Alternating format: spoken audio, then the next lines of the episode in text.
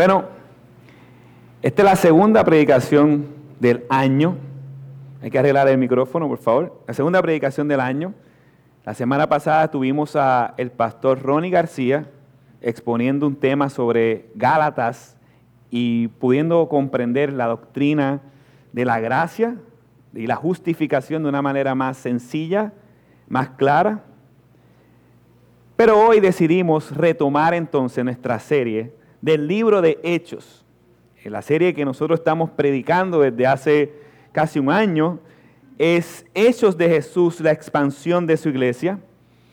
Y hoy me propongo a tocar un tema muy importante y muy necesario. El tema de hoy se titula Cuando Dios nos guía, la, la milagrosa salvación del eunuco. Eso lo vemos en Hechos capítulo 8, versículos 26 al 40.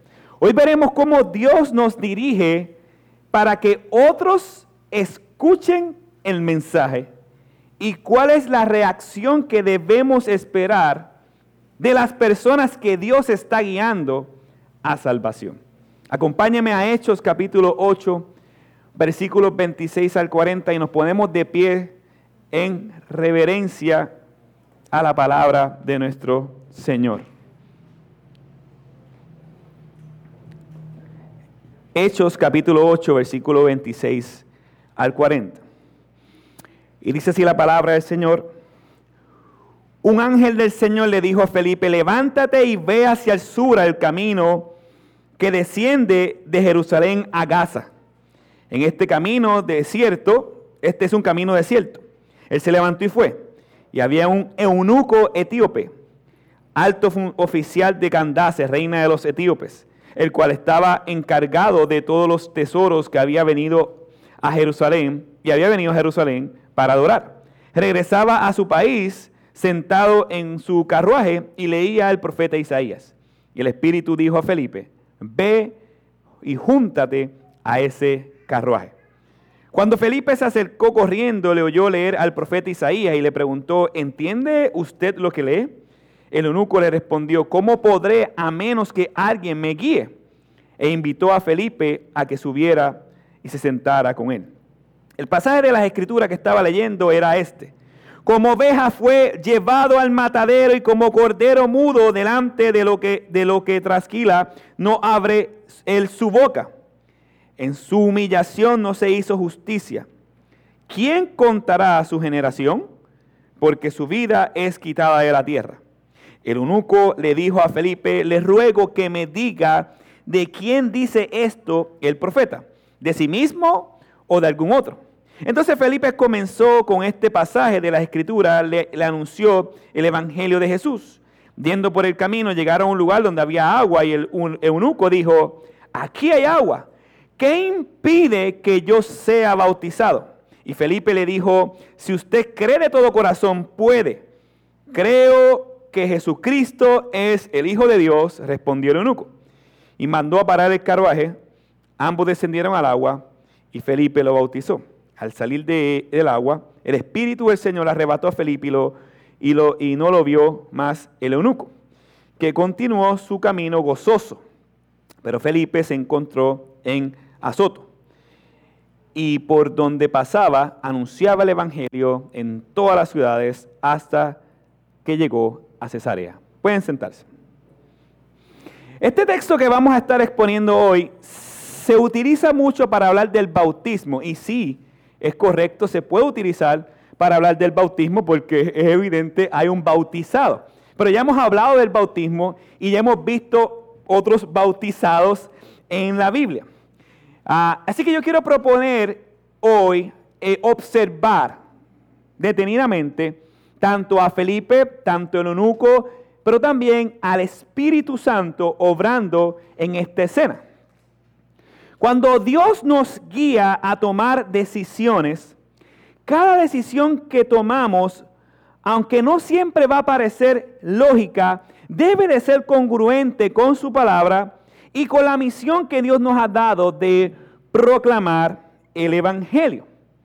Y yo pienso que dentro de los múltiples pecados que ha cometido la Iglesia Universal, es, es, hay uno que específicamente se repite mucho lo hemos visto aquí en IBM y lo hemos visto en diferentes lugares, en diferentes denominaciones, no importa si es sana o no, y es el pecado de tomar decisiones por lo que sentimos, por lo que vemos o por lo que conviene.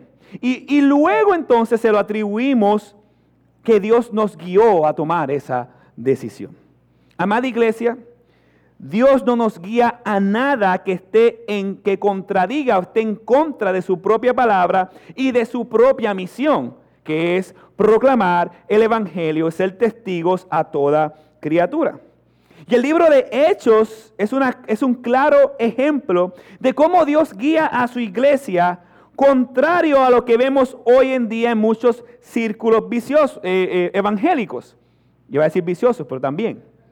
Eso es un vicio. Dios me dijo, siento esto, siento lo que y por ahí voy. Y la Biblia la dejamos a un lado. Lamentablemente esa es la práctica, el modus operandi. Pero lo que estamos viendo desde Hechos capítulo 2, lo que vamos a ver el día de hoy, lo que veremos en un futuro en todo el libro de Hechos, es cómo Dios realmente guía a su iglesia. Es como Dios está guiando actualmente y guía a su iglesia.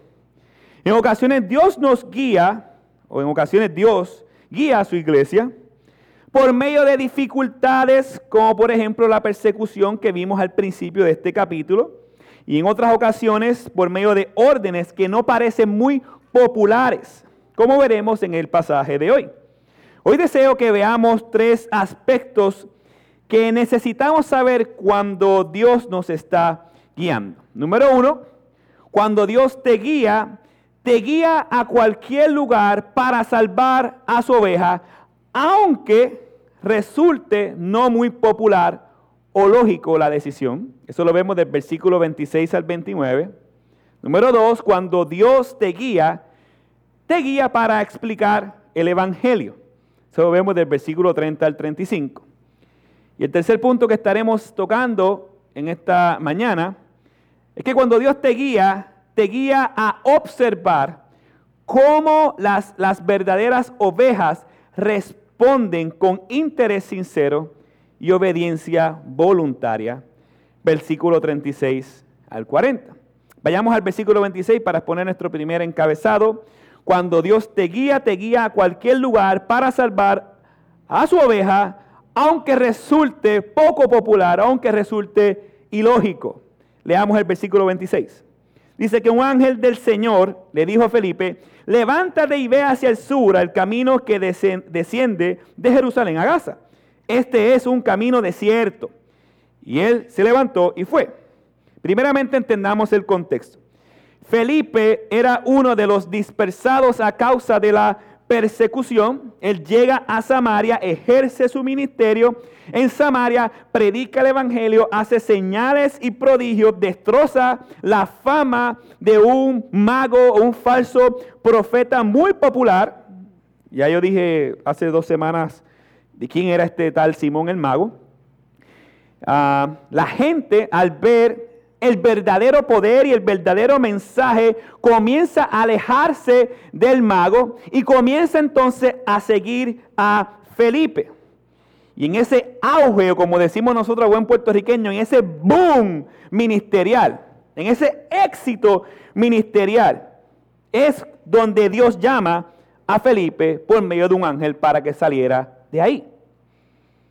Lucas revela que este ángel en realidad era el Espíritu del Señor, eso lo vemos en el versículo 29 al 39.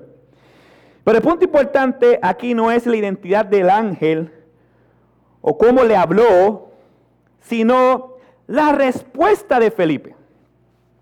El verso 26 dice que el ángel le dice, prepárate, en el griego original es prepárate y ve. Y en el versículo 27 Felipe se prepara y va. Qué difícil, ¿verdad? Qué, wow, qué gran aplicación sacaste ahí, Andrés. Él le dice, ve, y él va. Wow. Eso, eso tiene que decírselo en su espejo cuando usted vaya ahorita al baño o vaya a su casa. Porque nosotros no hacemos eso. Dios nos dice, levántate y ve, y nosotros nos sentamos y vemos Netflix. No, no queremos, luchamos con hacer la voluntad de Dios. Por eso que estoy sacando una aplicación de eso. Parece ilógico, ¿verdad? No, no es ilógico, es la realidad de nosotros hoy en día. Felipe no preguntó ni objetó la orden de Dios. Él pudo haber dicho, pero Señor, ¿para qué ir al desierto si hay rutas más rápidas y no desiertas? Y es cierto, en el camino había una ruta mucho más rápida, más bonita que simplemente desierto.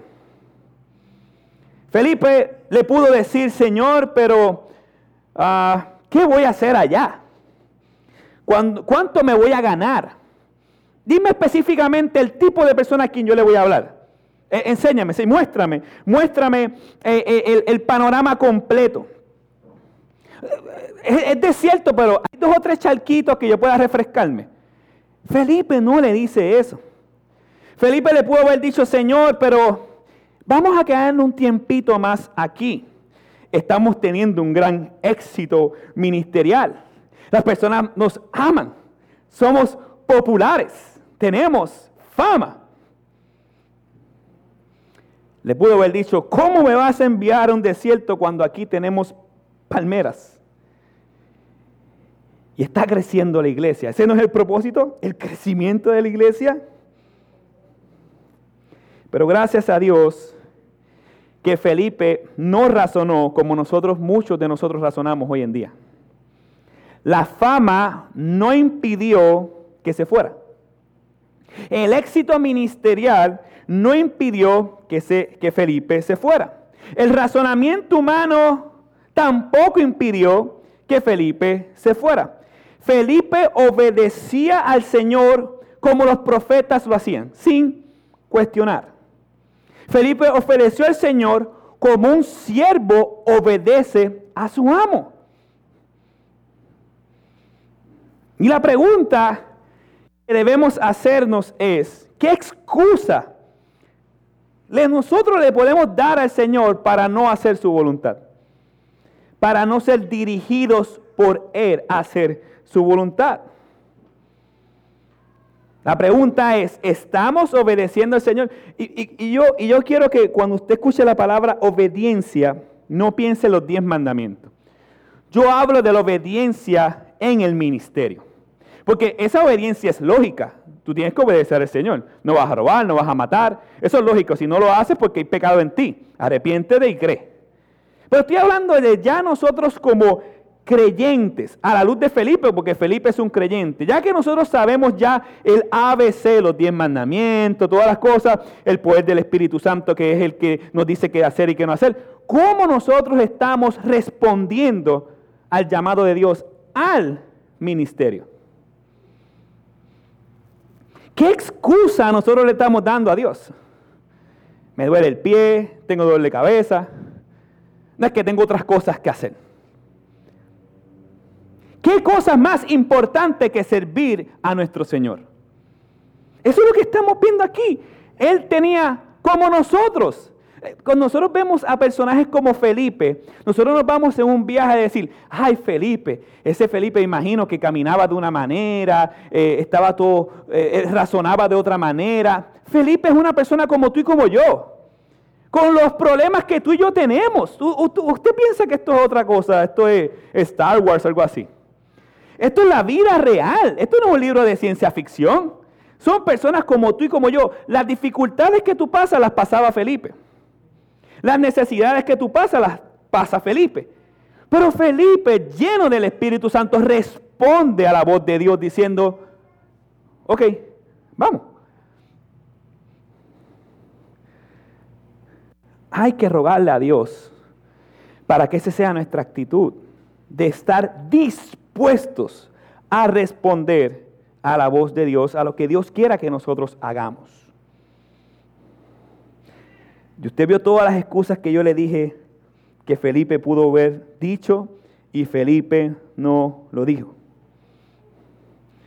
¿Estás obedeciendo al Señor o le estás poniendo peros? Los pelos, los perros, peros, no decir perros, los peros que nosotros le ponemos al Señor siempre reflejan algo. Los peros reflejan falta de fe. Los peros reflejan orgullo. Yo, no, yo, yo prefiero hacer otra cosa. Los peros reflejan soberbia. Los peros reflejan el pecado en nuestro corazón. Los peros reflejan un interés que no es Dios mismo ni su propia gloria, sino tu gloria. Lo que tú no sabes es o que eres guiado por Dios o eres guiado por tu propio pecado.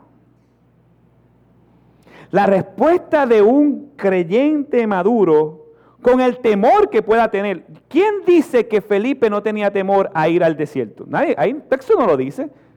Tal vez sí tenía temor. Pero con todo y el temor que pueda tener, la respuesta de Felipe debe ser la misma respuesta de nosotros. Y la misma respuesta que tuvo el profeta Isaías en el capítulo 8, cuando Dios preguntó, ¿a quién enviaré? ¿Y quién irá por nosotros? Entonces respondí, dice Isaías, heme aquí, envíame a mí. Esa es la actitud que Dios desea de nosotros. ¿Y quién la? Heme aquí, con temor, con temblor. Porque no puedes confiar en ti, no son tus capacidades.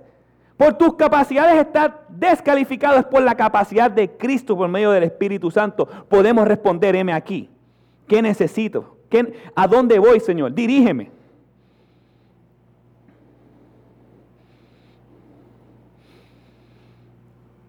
Una cosa es importante. Cuando Dios nos llama, Él nunca te va a dar detalles. Él no dijo, ok, vas a ir ahora al desierto y va a haber un carruaje último modelo con varias personas adentro del carruaje y dentro de ese, el caballo va a ser caballo blanco. Y ese caballo blanco es la señal para que tú vayas allá y le hables a ese tipo. Ese tipo es un eunuco. El eunuco va a ser de esta manera, es trigueño, es africano, es así, es así, así. A esa persona específicamente va a hablar. No. Históricamente, bíblicamente, Dios no opera así. Dios nos está cuidando nuestro propio corazón. ¿Tú quieres crecer en la fe? Obedece al Señor. ¿Dónde? Ah, voy para allá. Ok, no hay problema, ve para allá. Y en el camino Dios nos fortalece. Y en el camino Dios te dice los pasos que debes de dar. Y en el camino Dios te dice dónde es que vas a ir. ¿Cómo? Por medio de su propia palabra.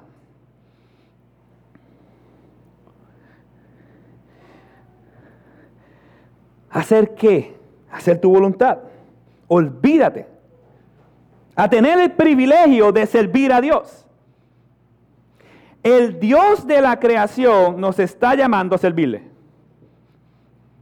Qué ilógico. El Dios que nos creó, el Dios que creó los cielos y la tierra, el cosmos completo, el universo, el Dios que ordena y, opera las leyes de la gravedad, todas las leyes de, de, la física, ese Dios todopoderoso le dice a hombres pecadores como tú y como yo, ve, prepárate y actúa, obedece. ¿Qué más tú quieres? Yo no sé qué más tú quieres. Pero simplemente de que Dios nos llame para servirle es suficiente para nosotros seguir a Dios. No nada. Es que Dios no me habla. Lee la Biblia.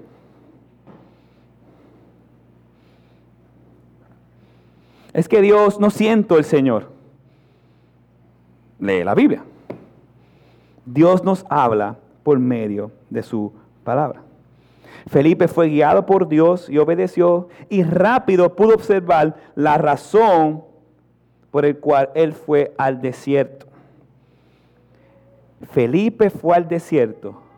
Dios envió a Felipe, lo sacó del éxito ministerial con un solo propósito. Hablarle a una sola persona. Wow.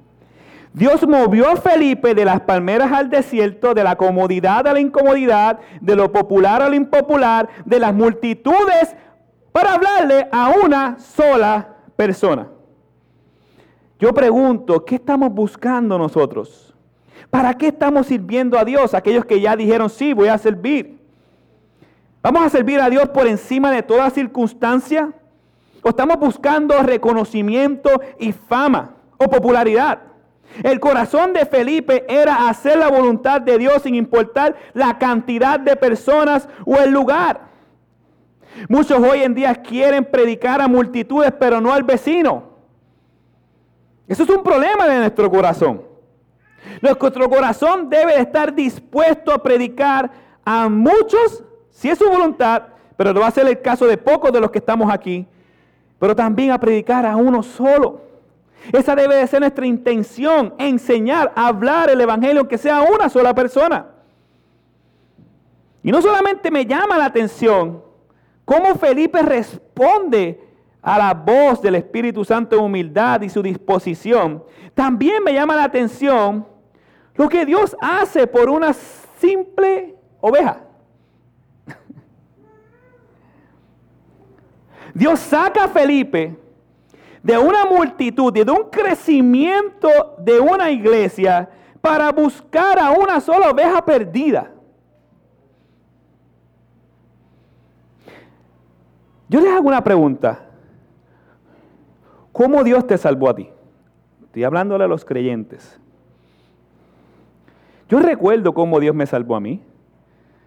Un hombre común y corriente, borracho, jangueador, paricero, y Dios utiliza a un recién convertido, un amigo mío, para empezar a hablarme del Evangelio.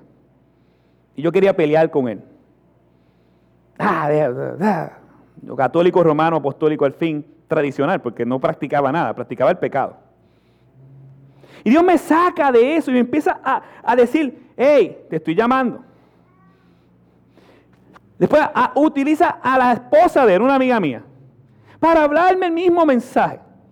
Y después de tanta necedad voy por fin a una iglesia, que por fin entiendo lo que predica, porque no entendía nada anteriormente. Entendía gritos y a mí no me gusta que me grite. Y después que la persona me enseña y dice, y yo seguía mi pecado, muerto en mi pecado. Y un día un amigo mío me dice, tienes que arrepentirte de tu pecado y creer en Jesús como tu Señor y Salvador. Dios no te va a dar muchas oportunidades.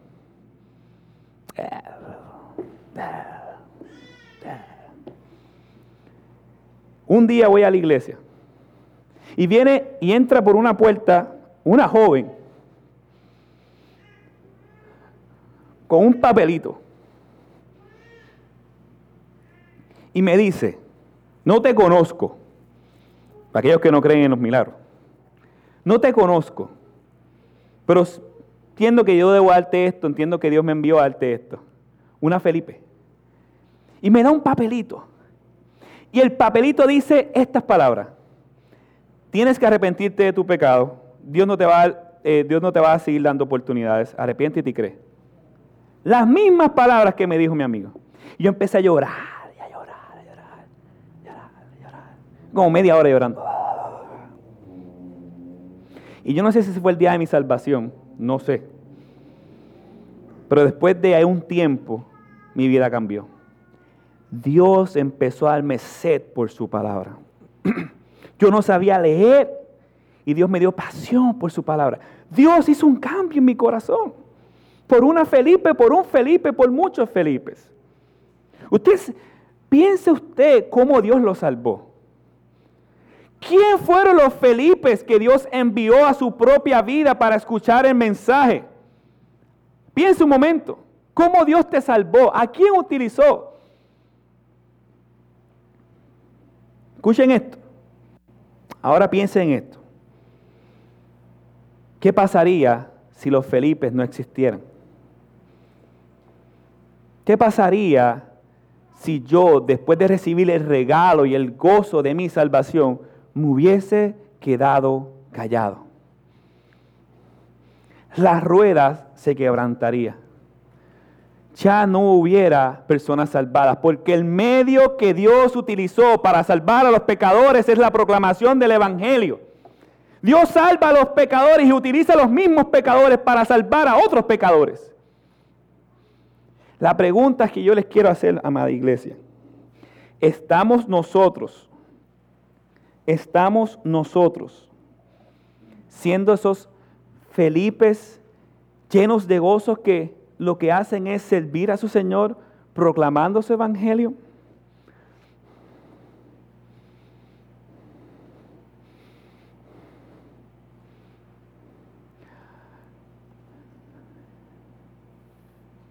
piensan cómo Dios te salvó.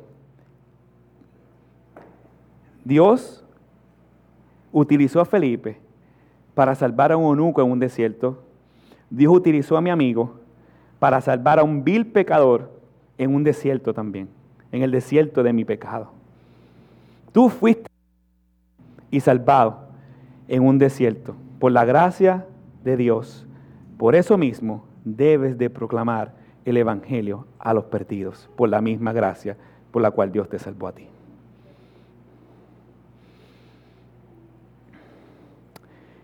Muchos de los que están aquí no han creído, otros se creen que han creído, pero escúcheme bien, ¿cómo llegaste aquí a IBM? ¿Qué Felipe Dios utilizó para que pisaras aquí a IBM y escucharas el Evangelio glorioso de Jesucristo? La razón por la que tú estás aquí es porque Dios quiso que tú estuvieras aquí. Es porque Dios ordenó tus pasos para que hoy escucharas el mensaje del Evangelio y creyeras en Jesús como tu único Señor y Salvador. Más nada. Más nada. Pero extiéndame en esto, amada iglesia. Si Felipe le hubiera puesto un pero a Dios, este africano eunuco que menciona el verso 27 no hubiera conocido a Jesús. Que el Dios perdone nuestra pereza y que nos dé valentía para proclamar el Evangelio, hacer su voluntad y salir de nuestra comunidad y no darle un pero al Señor. El pero hácelo al pecado. Quiero pecar, pero Dios me amó. Quiero pecar, pero Dios me compró. Quiero pecar, pero Dios me salvó. Pero el pero no es para Dios. Dios envía a Felipe, a lo que hoy día sería Sudán, hablarle a un africano que era un alto oficial de Candace, reina de los etíopes. Candace era el título que tenía esa reina, es como decir faraón. Y este oficial era un eunuco. Eunuco es una persona castrada. El eunuco no solo estaba a cargo de los arenes, sino de que gozaba de privilegios y confianza en este tipo de reinos africanos. Los eunucos tenían mucho dinero y esa era la razón por la cual este eunuco estaba viajando tantas millas de distancia a adorar en Jerusalén. No sabemos mucho sobre el eunuco, muchas personas piensan que eran gentil, otros piensan que era un gentil convertido al judaísmo, y cualquiera de las dos es posible. Recuerden que en esa área ah, donde está este eunuco, desde los tiempos del rey Salomón, o sea, mil años antes de esto, ah, Dios tuvo el privilegio de hablarle a una reina que venía de allí. ¿Recuerdan? a la reina de Saba. Pues de esa misma región es este eunuco. Así que posiblemente ella habló de las maravillas del Dios de Salomón y muchas personas mil años antes ya habían escuchado algo de ese Dios de los israelitas eh, judíos. Así que posiblemente el eunuco ya había escuchado del Dios de Israel, posiblemente ya se había convertido al judaísmo y por eso fue a una de las fiestas anuales no tenemos claridad de todo esto, pero sí sabemos, y lo que sí sabemos es que este hombre fue a adorar a Jerusalén. Y de regreso dice el versículo 28 que este hombre estaba leyendo casualmente. Si usted cree las casualidades, wrong. El versículo 28 del profeta Isaías. Y dice el versículo 29, y el Espíritu dijo a Felipe, ve y júntate a ese carruaje. Así que la guía de Dios de tal vez nuestros ojos, a nuestros ojos resulte un poco ilógico por todas las circunstancias, ahora empieza a cobrar sentido. Ah, tú me enviaste al desierto no para matarme de sed, tú me enviaste al desierto para llegar a donde este, pero ve cómo la revelación es progresiva. Dios no me dijo, ah, bueno, pues tú vas a plantar en Carolina. Y el, el, 20, el 2021, el día 8, van a tener tantas personas, esto van a ser los convertidos, esto van a ser las especificaciones del lugar donde van a congregarse, esto no. Porque si no es así, me hubiera quedado en mi casa. ¿Por qué? Porque la lógica humana no opera a la lógica de Dios. Dios te dice, ve, haz, hago. Esa es la manera correcta. Y ahora, por fin, hay claridad. Ahora Felipe no fue a ver Ahora Felipe no fue simplemente a ver lo que el eunuco estaba leyendo y ya, ah, mira, está leyendo Isaías, suelte. No, el eunuco, eh, Felipe ve que está leyendo Isaías y ahora es enviado a explicar el Evangelio a eunuco. Y este es nuestro segundo encabezado. Cuando Dios te guía, te guía a explicar el Evangelio, versículos 30 al 35. Leamos el 30. Cuando Felipe se acercó corriendo, le oyó leer al profeta Isaías, interesante, no se acercó caminando, se acercó corriendo, y le preguntó, ¿entiende usted lo que lee? El eunuco le respondió, ¿cómo podré a menos que alguien me guíe? E invitó a Felipe a, subir, a, a que subiera y se sentara con él. Felipe no fue al eunuco a predicarle su experiencia de conversión hay un espacio en la vida cristiana para explicar experiencias de conversión. Felipe fue a donde el eunuco para explicar el evangelio. lo único que puede salvar al eunuco no es su experiencia de conversión, no son los sentimientos que ha tenido con el Señor. Lo único que puede salvar al eunuco es el Evangelio. Romanos capítulo 1 dice que el Evangelio es poder de Dios para salvación. No hay mejor dádiva, no hay mejor regalo, no hay nada que nosotros podemos darle a una persona mejor que el mismo Evangelio. Lo mejor que le podía dar Felipe a este hombre no era su experiencia, eran las palabras de vida eterna que se encontraban en la Biblia. Y, Felipe comienza a evangelizar. ¿Cuántos de aquí han visto, oye, el taller de evangelismo tal, gloria a Dios, el taller tal, gloria a Dios? ¿Cómo evangelizar? Vaya a Hechos capítulo 8. Y con esta simple pregunta, él comienza a evangelizar. ¿Entiende usted lo que lee? Sé que Dios nos está dando una herramienta evangelística. Aquellos que han creído. Dios te está diciendo que empieces haciendo preguntas. Gloria a Dios. Ya estoy loco por poner práctica esto. Vamos a empezar a hacer preguntas. Oye, me cuente, ¿y, ¿y tú crees en Dios? Sí, sí, yo creo en Dios. ¿Y qué tú piensas de Jesús? Es un gran profeta. Es un gran hombre de Dios. Eso es lo que te van a decir siempre. Y también hay que sobarle la pancita Buda. Y creo en la Virgencita, y creo en esto, y creo en lo otro. La gente cree un montón de cosas. Ah, ¿y en qué, Dios tú crees? ¿Cómo, ¿Cómo es Él? Ah, no es así el de la Biblia. Sí, con el de la Biblia, ok, ok. Y empiezas a hacerle preguntas e indagar.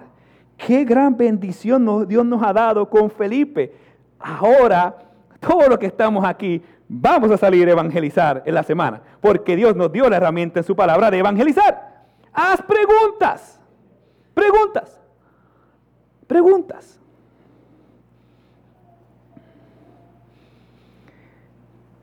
Pero hay algo que quiero hacer hincapié. No habló de sus experiencias. Guarde sus experiencias. Hable de Cristo del Dios de las experiencias. Qué lindo es el Señor que nos da su palabra para nosotros aplicarla y ponerla en práctica lo más rápido posible. Vamos a hablar, vamos a hacer preguntas a las personas a ver qué piensan de Dios. Lo poquito que usted sabe, y yo sé, es suficiente para que una persona sea salvada por el poder del Evangelio. Jesucristo es el Señor. Arrepiente y cree y será salvo. Amén.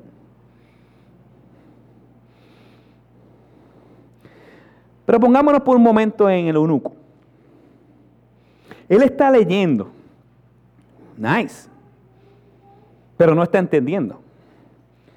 Qué frustración para alguien que quiere aprender, escucha bien, quiere aprender y no puede.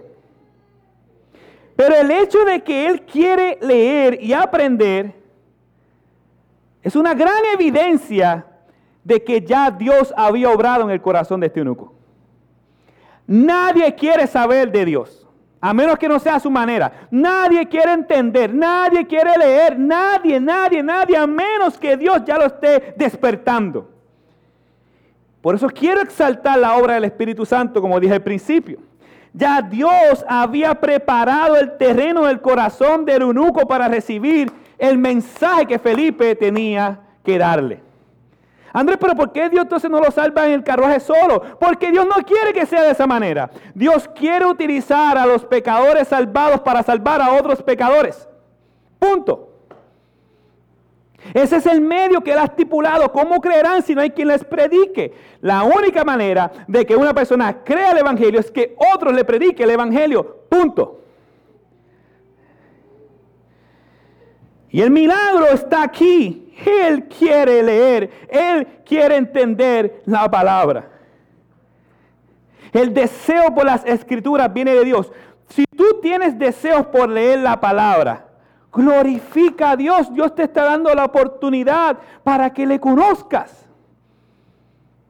Y si tú no tienes el deseo de leer la palabra, ve a Cristo en arrepentimiento y fe y dice, Señor, dame deseo por tu palabra. Quiero ser salvado, salvada. La Biblia dice, pedid y se os daréis. Pero cuando piden no reciben porque piden con malas intenciones. Eso no es una mala intención. Pide sed por su palabra y Dios va a conceder esa petición. Yo no soy profeta, es que lo dice la Biblia. Dios te va a escuchar.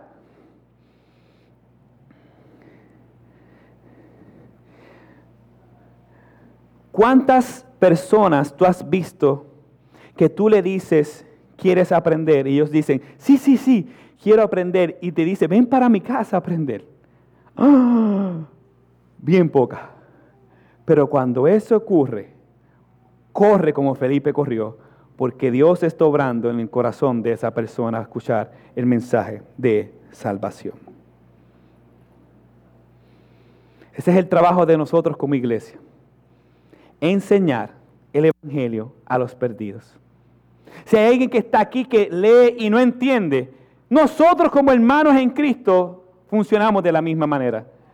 ¿No entiendes? Ven a mi casa, abre las puertas, ven conmigo, vamos a aprender, vamos a crecer juntos. Ese es el trabajo de la iglesia de Jesucristo. Y no solo el deseo de este hombre me llama la atención, también su humildad para pedir ayuda. Dice el versículo 31. Y el eunuco le responde, ¿cómo podré a menos que alguien me guíe? E invitó a Felipe que se subiera y se sentara con él. Nuestro mayor problema hoy en día no es que no sabemos leer, es que no tenemos la suficiente humildad para confesar que no entendemos y pedir ayuda para que nos expliquen. Ese es nuestro mayor problema, el orgullo que hay en nuestro corazón. Bienaventurados los pobres de espíritu, los que no tienen nada que ofrecer. Yo no sé leer la Biblia, Andrés, enséñame. Yo no sé qué es eso de Jesús, yo no sé qué es eso de David, de Moisés, de Abraham. No sé qué significa la Biblia. Ok, ok, está bien, qué bueno. Enséñame, enséñame. Esa debe de ser nuestra oración de todos los que estamos aquí. Enséñame, muéstrame necesito de ti, mi Señor. Tú preguntas. Rápido, tú preguntas. ¿O te crees que te lo sabes todo? No importa que tú llevas 35, 60 años en la iglesia. Si tú no preguntas, me preocupa. Pregunta. ¿Pides a alguien que te ayude a entender la palabra? ¿A quién estás invitando a tu vida para que te explique el Evangelio? Para mí es sumamente impresionante cómo las personas no tienen la disposición de aprender.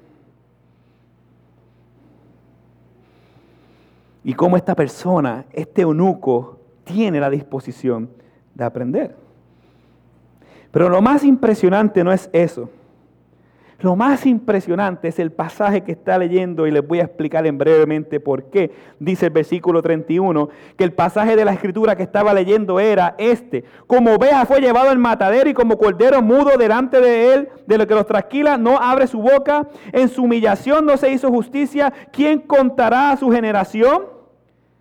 Porque su vida es quitada de la tierra. El eunuco le dijo a Felipe, le ruego que me diga, ¿de quién dice esto el profeta? ¿De sí mismo o de alguien otro? Entonces Felipe comenzó con este pasaje en la escritura y le anunció el Evangelio de Jesús. Porque es impresionante que él estuviera leyendo Isaías y específicamente este pasaje. Número uno es impresionante porque el eunuco posiblemente es gentil aunque muchos piensan que era, un judío convertido al cristianismo. Si este eunuco es gentil y dice que fue a Jerusalén a adorar, él no pudo entrar al templo, al lugar donde los judíos entraban. Él se quedó en una esquinita, en el atrio de los gentiles, y allí entonces pudo adorar. Pero vamos a poner que sí sea judío y que, y que podía entrar. Hay otro problema más. Es eunuco. Y en Deuteronomio, capítulo 23, versículo 1, dice que los eunucos no pueden entrar a la asamblea del Señor. Dice el versículo 23 de Deuteronomio, que el eh, capítulo 23, versículo 1, que ninguno que haya sido castrado o que tenga cortado su miembro viril estará en la asamblea del Señor. Así que si eras gentil, estás excluido. Y si era eunuco, estás excluido. Está completamente chabao. No hay forma de que él pueda entrar a adorar a ese Dios que está tratando de aprender. ¿Por qué? Porque él es eunuco y posiblemente era gentil. Pero Dios nos está enseñando y le está enseñando algo al eunuco y a Felipe. Porque, una pregunta, ¿por qué Dios no le dijo a Pedro, ah, ahí está mi oveja en Jerusalén? Ve al templo, al atrio de los gentiles y predícale al eunuco que está allí. Y tuvo que esperar a que saliera de Jerusalén e ir al desierto a predicarle. ¿Por qué? Porque Dios quiere enseñar que ya no es Jerusalén el eje central de las misiones, ni el lugar de adoración, que ya no es el templo, el lugar donde las personas adorarían y tenían un encuentro con el Señor. El templo sería destruido y fue destruido. Ahora son enviados la iglesia quienes comunican el mensaje del Evangelio a todas las naciones e incluso en un desierto y allí estará la presencia de Dios. Ya no es un lugar, ahora es una persona, se llama Jesucristo. Y Jesucristo no está encerrado en cuatro paredes. Jesucristo no habita en templos construidos por hombres. Jesucristo está en todo lugar, en todo momento, toda hora. Él está aquí ahora. Así que no perdamos de vista esta escena. El eunuco es excluido. El eunuco tiene una copia de un libro de Isaías. No sabemos cómo ningún teólogo se pone de acuerdo cómo él obtuvo la copia. Pero recuerden que el eunuco tiene dinero, es, pudiente, tal vez compró una copia a un judío eh, de allí que vendían en el templo y dijo, bueno, a la ganga, va a coger un, pergamino de esto y de Isaías. Tal vez se lo vendieron a buen precio. Pero lo importante es que cuando Felipe llega, está leyendo esta porción que les mencioné de Isaías. Y la pregunta que hace el eunuco es una pregunta que los judíos de aquel tiempo no sabían contestársela. ¿Se imagina que él tal vez hizo esa pregunta, suponiendo, en el templo? Y no se la superó contestar y él seguía leyendo y seguía leyendo y seguía leyendo.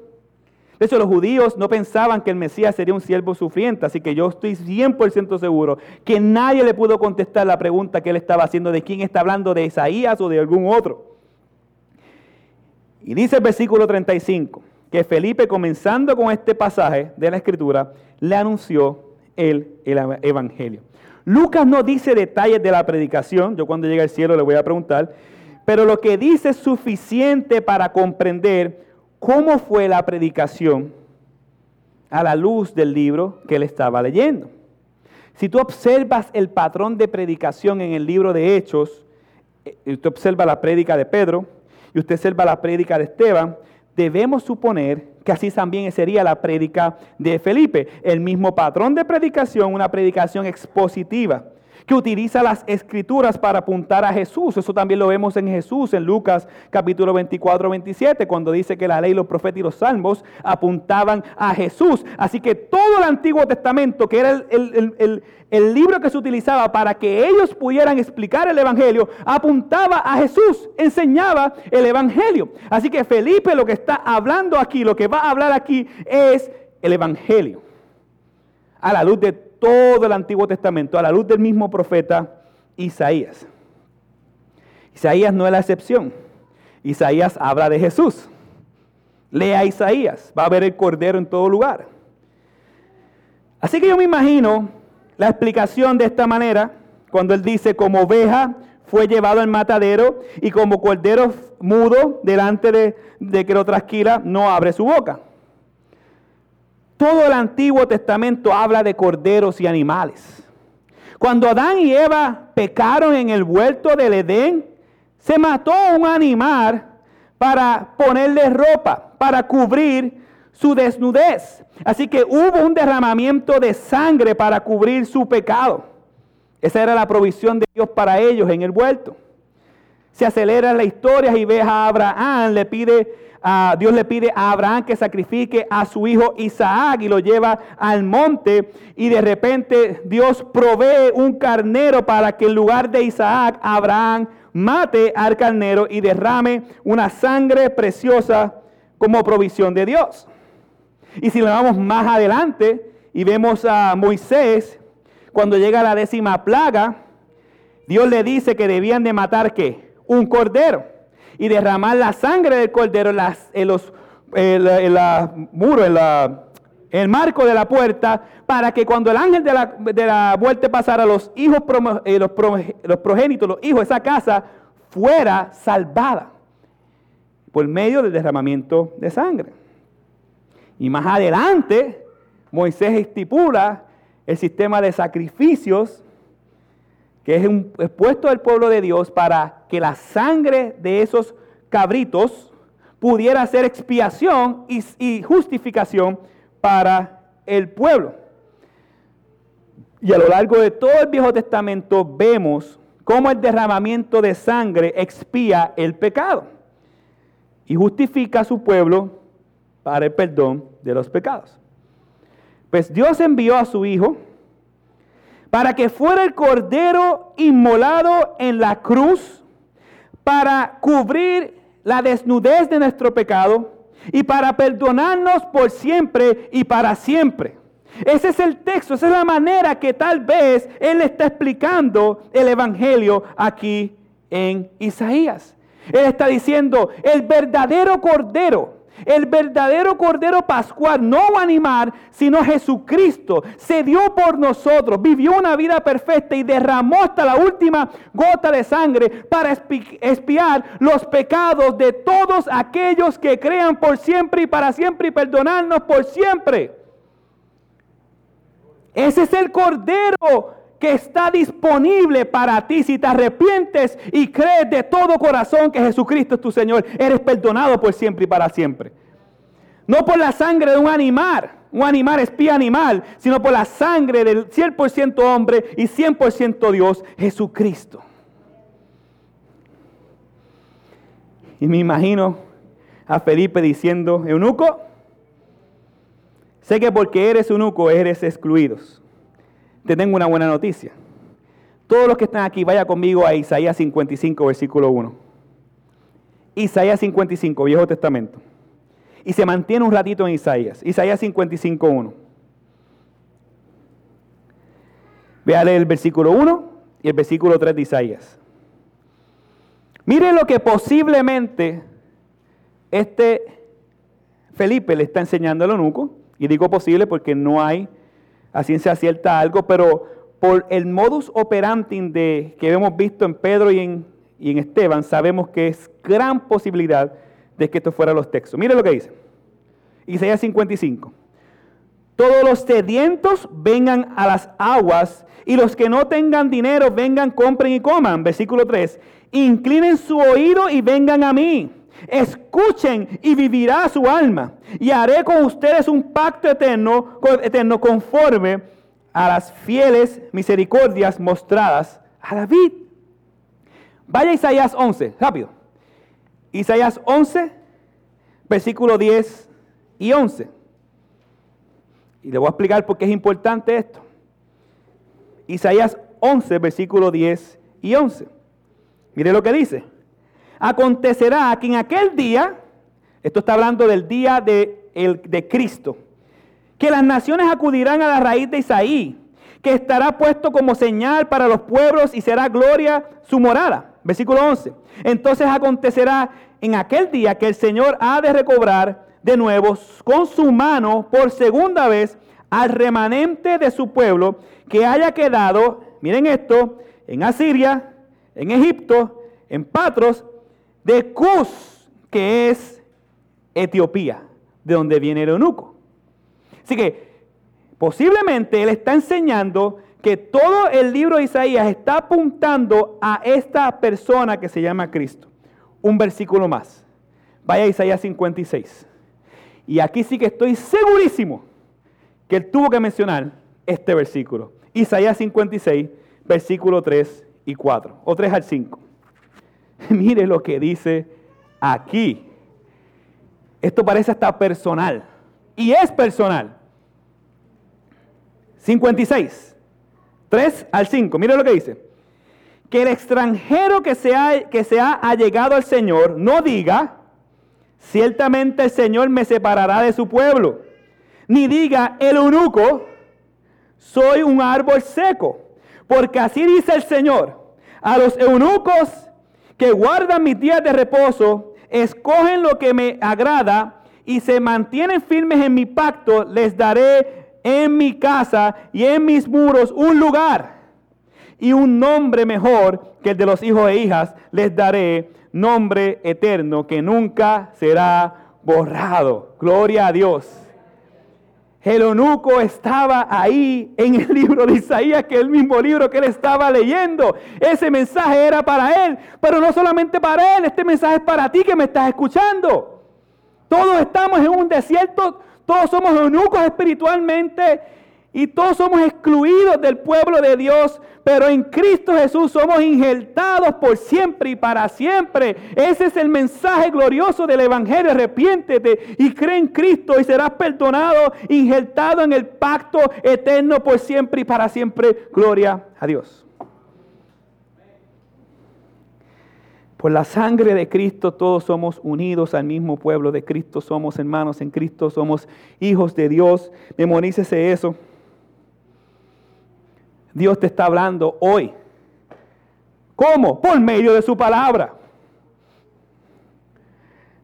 Ahora bien, no solo Dios te guía a cualquier lugar para salvar a su oveja, aunque resulte no muy popular o ilógico, no solamente te guía a explicar el Evangelio, también te guía a observar cómo las verdaderas ovejas responden con interés sincero y obediencia. Los últimos versículos 36 al 40. Mira lo que dice el versículo 36. Yendo por el camino llegaron a un lugar donde había agua y el eunuco dijo, ah, ah, ahí, ahí hay agua. ¿Qué impide que yo sea bautizado? Yo imagino que él dice que impide porque sea bautizado porque él viene de, de tanto impedimento, de tantas restricciones. Dice, ¿qué impide? Y Felipe le dijo, si usted cree, con todo su corazón puede. Y él dice, creo que Jesucristo es el Hijo de Dios, respondió el eunuco y mandó a parar el, el carruaje. Ambos descendieron al agua y Felipe lo bautizó. Andrés, tengo una duda. Gracias por preguntar. ¿Esto no, ¿Esto no fue la misma respuesta de Simón el Mago y terminó siendo un creyente de cartón? Sí, a primera vista parece una respuesta similar a la de Simón el Mago de hace dos o tres semanas. De hecho, ambos eran ricos, ambos eran gentiles, ambos se bautizaron, posiblemente gentil, ¿verdad? Ambos se bautizaron, Ambos obedecieron y ambos creyeron. ¿Cuál es la diferencia? La primera diferencia que veo es que este eunuco tenía un interés genuino y sincero. El mago estaba interesado en el poder para los milagros. El eunuco estaba interesado en su palabra y en el saber quién era el que hablaba Isaías. El mago quería aprender para ganar dinero y el eunuco quería aprender para ser salvado. El mago rogó por poder y el eunuco rogó por aprender quién era Jesucristo. Y la diferencia más marcada es la que vemos en el versículo 37. Tal vez al eunuco ser excluido y ahora al entender el Evangelio, pregunta qué le impide. El versículo 37 es un verso que fue añadido dentro de los primeros dos siglos y no está en los escritos originales, pero fue añadido porque era la práctica continua de la iglesia primitiva y para hacer la distinción que yo acabo de hacer ahora con el mago e ilustrar que la iglesia primitiva realmente hacía todo esto. Por eso el texto, aunque fue añadido más tarde, sigue siendo incluido en la Biblia. Y mire lo que dice el versículo 37. Y Felipe le dijo, si usted cree con todo corazón, puede, creo que Jesucristo es el Señor el Hijo de Dios, respondió el eunuco. El eunuco verdaderamente creyó de todo corazón, no en los milagros, sino en el Dios de los milagros. Ese texto está ahí para hacer la diferenciación entre un falso convertido y un verdadero convertido. La pregunta es, ¿en quién tú crees que estás? ¿Tú crees que Jesucristo es el Hijo de Dios de todo corazón? Tú te has arrepentido de tus pecados y has corrido a Cristo para tu salvación. Gloria a Dios. Te espero en varias semanas para bautizarte. Y decirle al mundo que tú has nacido de nuevo. Gloria a Dios, porque si es cierto, tú vas a hablar el Evangelio. No te vas a quedar callado. De hecho, yo pienso que la estrategia de Jesús, de Dios, en sacar a Felipe de la multitud y llevarlo al desierto, fue para que ese eunuco se convirtiera en el evangelista del norte de África. Durante cuatro siglos no se supo nada del evangelio, o por lo menos de iglesias plantadas en el norte de África. Pero el cuarto siglo surgió un despertar que nadie sabe cómo pasó. ¿Quién sabe si fue la raíz de ese evangelio por medio de este eunuco? Nadie sabe. Y el texto concluye con el eunuco como gozoso. ¿Qué énfasis tan grande está haciendo Dios en el libro de Hechos? Gozo. Usted vive aborrecido, arrepiente si cree. Gozo, el gozo, la plenitud que va a traer el Señor. Eso es lo que le faltaba al eunuco. Le faltaba salvación, le faltaba Jesús y como consecuencia tuvo gozo. Dice que Felipe desapareció repentinamente. Muchos piensan en teletransportación. Yo pienso que fue una teletransportación, como los eh, Goku Saiyajin, así. Yo pienso eso. Tal vez fue así. Tal vez no fue así. Tal vez es una narrativa para ilustrar la rapidez con que fue. No sabemos. Yo me inclino por el teletransportación. Tal vez porque me gusta esa cosa, ¿verdad? Pero la realidad es que no sabemos.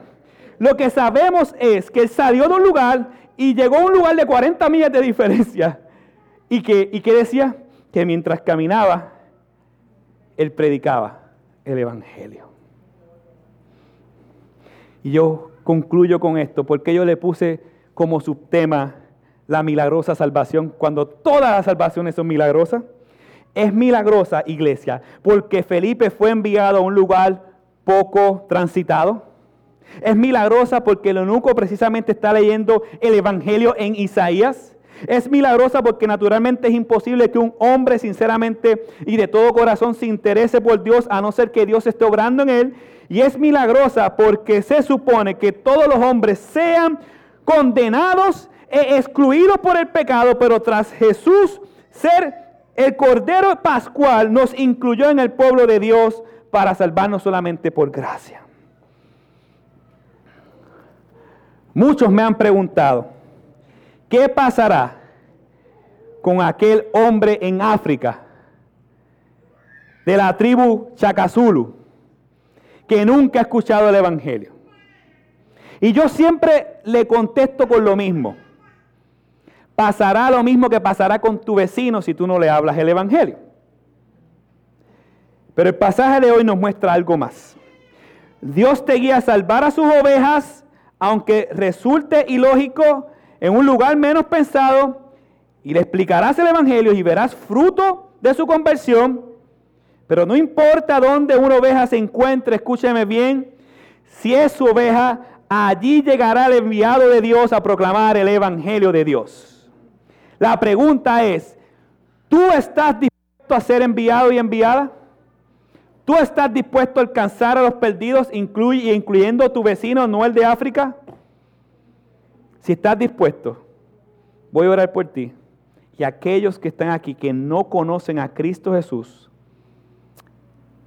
mi mensaje es el siguiente. Arrepiéntanse y entren en el gozo del Señor. Oremos.